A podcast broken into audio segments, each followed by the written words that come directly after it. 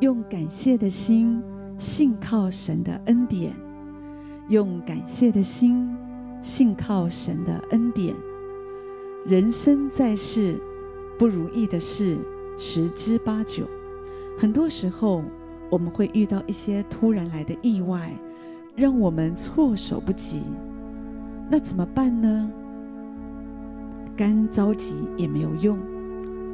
很多情形是火烧眉毛了，可是如果你只是一直、一直、一直的在那里很着急，对你真的是没有什么帮助。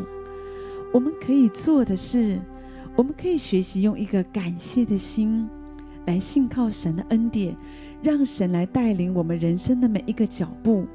我们期待在这个逆境当中，美好的奇迹要发生。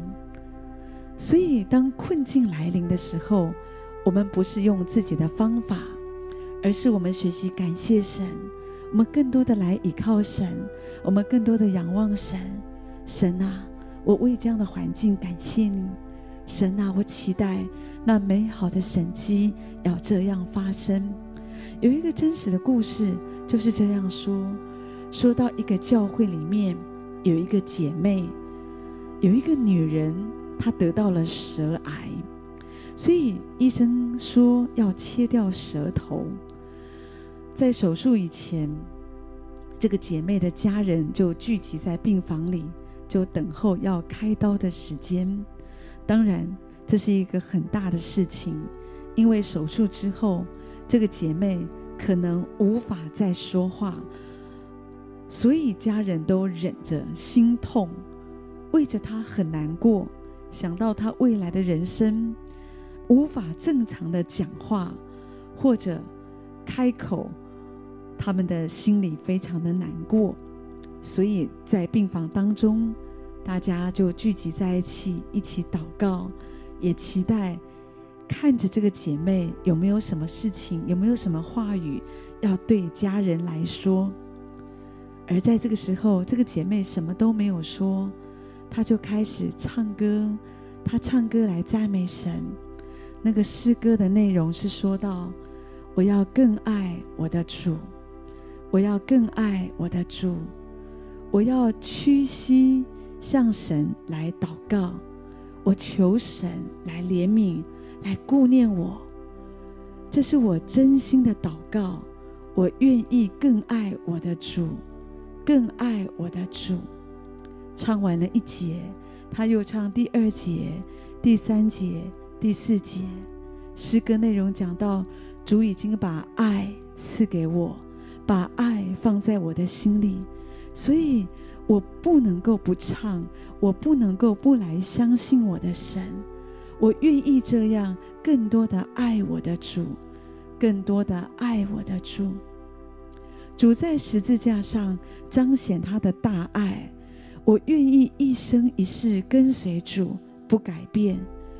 我的主若与我同在，我必不怕遭害。我愿意更深爱主。更深的爱主。诗歌内容继续说道：在苦难中，主，你叫我更爱你，因为我的主，你为我的罪，你受苦，所以主啊，我今天情愿更加的爱你，更加的爱你，更深的爱我的主。然后他就献上最后的感谢。献上这样感谢的祷告，他说：“亲爱的耶稣，我感谢你，谢谢你拯救了像我这样的罪人，使我成为你的儿女。我这个时候，我仍然能够充满平安和喜乐。我真的是感谢你，我把我的未来交在你的手中。”全家人听见这个姐妹的祷告。听见她的歌声，他们都流泪。之后，他们把这个姐妹推进去手术室。在麻醉之后，医生打开她的嘴巴，打开她的口，正要开始动手术的时候，就发生了一件很神奇的事：原本扩散在整个舌头里面的癌细胞，却全部都集中在舌尖。所以他们就暂停手术，再一次的进行精密的检查。所以检验结果证实，癌细胞不知道发生什么事，可是确实他们都集中在舌尖。所以只要很简单的做一个手术，把舌尖上一小部分切掉一小部分的肉，这样子就完成手术了。